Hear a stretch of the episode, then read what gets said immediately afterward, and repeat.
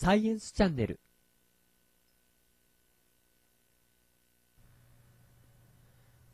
私たちの身の回りには様々な種類の便利な道具で溢れています。それは科学の進歩によりもたらされたものです。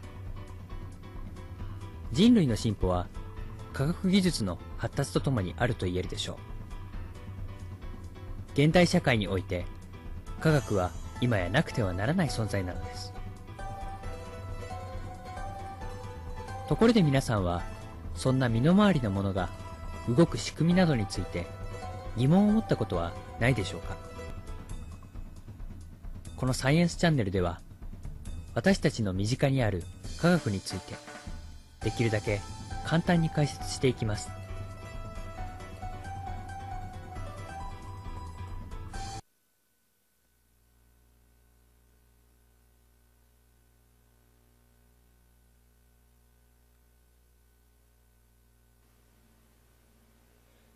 皆さんこんにちは。サイエンスチャンネルへようこそ。東日本大震災から約半年。私たちは考えなくてはならない多くの課題に直面しています。被災地の復興放射能除去原発の冷温停止などの目の前の課題そして原発の安全神話が崩れた中将来のエネルギー確保つまり発電方法の検討が重要な課題となっています。そこで今回のサイエンスチャンネルでは「私の未来のために」というテーマで原子力発電に代わる発電方法について調べたことを発表していきたいと思います。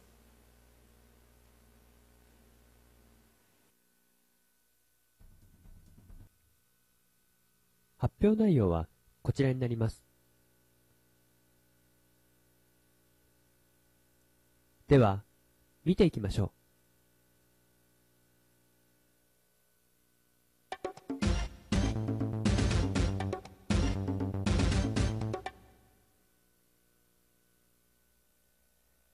現在の日本での発電量の割合は大まかにこのようになっています。火力発電が約6割、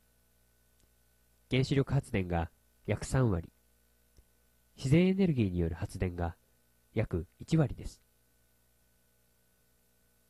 実は、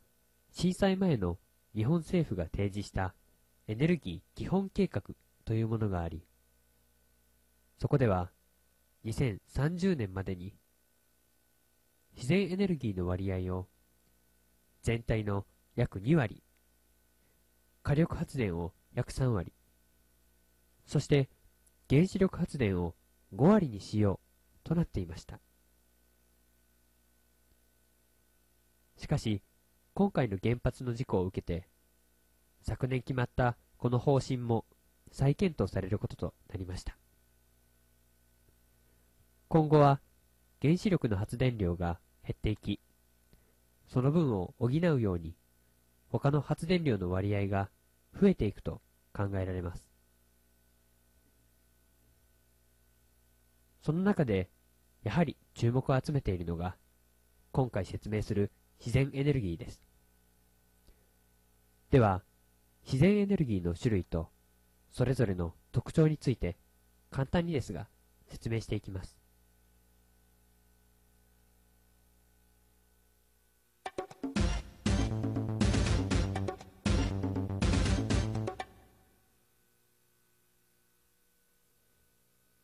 自然エネルギーの種類とそれぞれの特徴について説明します。自然エネルギーは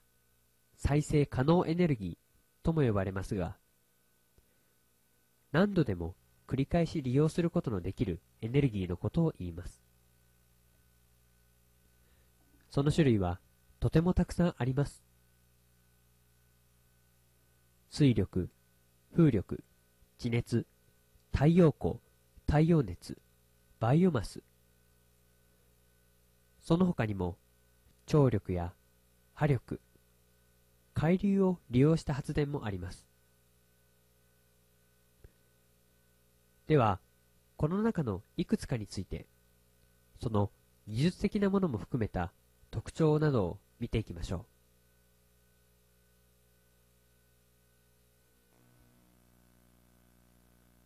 水力発電についてです。水力発電の特徴として、発電時に有害物質を発生しない。水はコストが安い。水資源の豊富な日本に向いている発電方法。水門の開閉による発電量の調節がしやすい。一方、設備にかかる費用が莫大であるという難点もあります。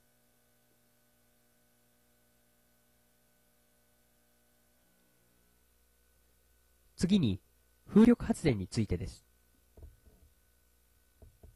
特徴として、家庭用の小型、中型など、大型のものだけでなく、たくさんの種類があることが挙げられます。この小型、中型機についてですが、左の写真の赤丸部分、これが小型機で、そして真ん中の写真が中型機で、ジャイロミル型という風車です。一見、発電しなさそうな風車ですが、飛行機の羽のような構造を利用しており、風が当たるとしっかりと発電することができます。その他にも、タンデム型やダリウス型、サボニウム型といった面白い形をした風車もありますので、興味を持った方はインターネット等で調べてみてください。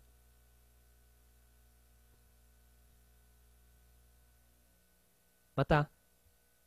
設置する場所を選定する必要があることや、一日のうちの発電量の変動が大きいということが課題として挙げられます。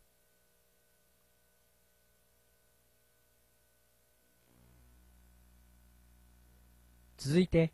太陽光発電についてです。特徴として、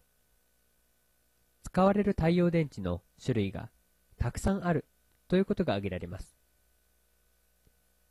では、具体的に見ていきましょう。まず、結晶型のシリコン太陽電池です。この太陽電池は、屋根の上に乗せて発電するような、私たちがよく知っている太陽電池です。課題として、製造や設置時のコストが高いことが挙げられますが、20年前後で元手を回収することができます。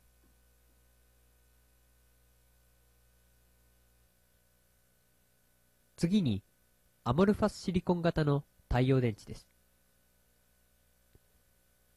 この太陽電池は、電卓や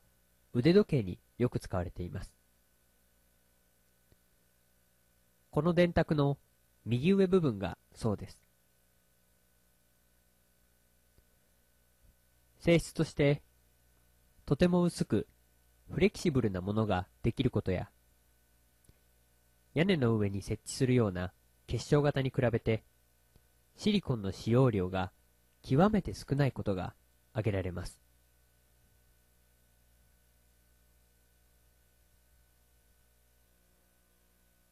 続いて、色素増刊太陽電池です。この太陽電池は特殊で、今はまだ発電効率が低いですが、カラフルでいろいろな形のものが作れたり、製造コストが低かったりします。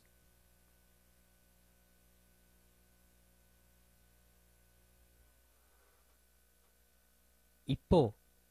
太陽光発電の課題として天候に左右されやすいなどがあります。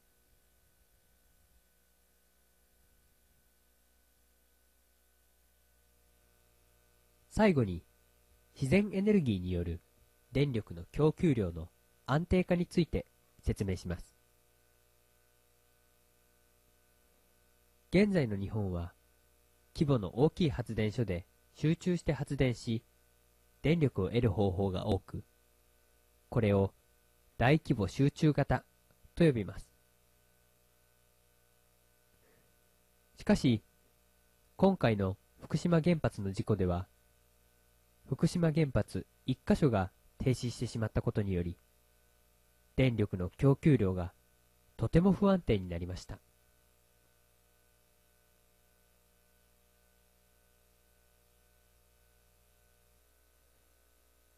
これを解消するのが小規模分散型という方式です。これを利用するとたとえ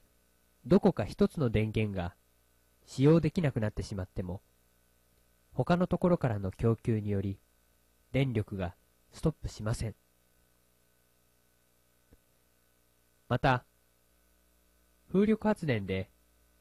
1日のうちの発電量の変動が大きいことや太陽電池で天候に左右されやすいという課題はこの方式の採用によりたとえ一箇所で風が吹いていなかったりその場所で天気が悪く曇りや雨だったりしても他の場所で風が吹いていたり太陽が出ていたりすれば電力を安定して供給することができます。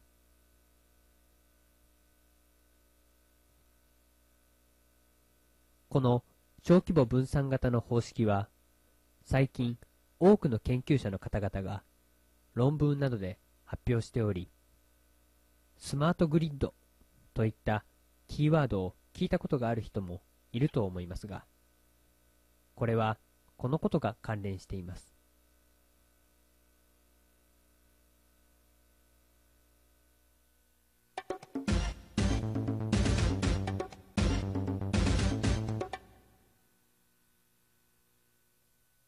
では、まとめです。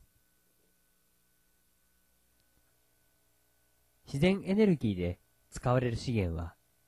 環境に優しく、石油や天然ガスと違い、枯渇しないものが多いです。しかし、コスト削減や発電量の安定化など課題が多くあります。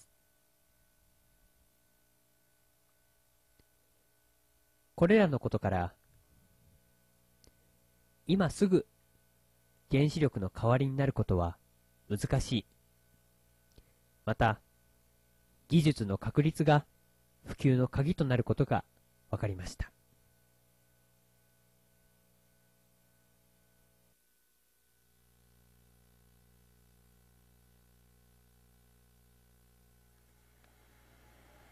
原子力発電から自然エネルギー等への移行は今まさに急ピッチで進められようとしています。しかしそれが頓挫してしまえば私たちが経験した電力不足に陥ってしまうことがあるかもしれません。ですからこの移行はじっくりと時間をかけて行う必要があります。5年10年20年。そう。私たちが社会で活躍する時代です。私たちが担うこれからの未来は脱原発の意識によりエネルギー時代の節目となっていくことでしょう。力を合わせて私たち自身の手により輝かしい未来を作っていきましょう。さあ節目の年へそして私たちの未来のために「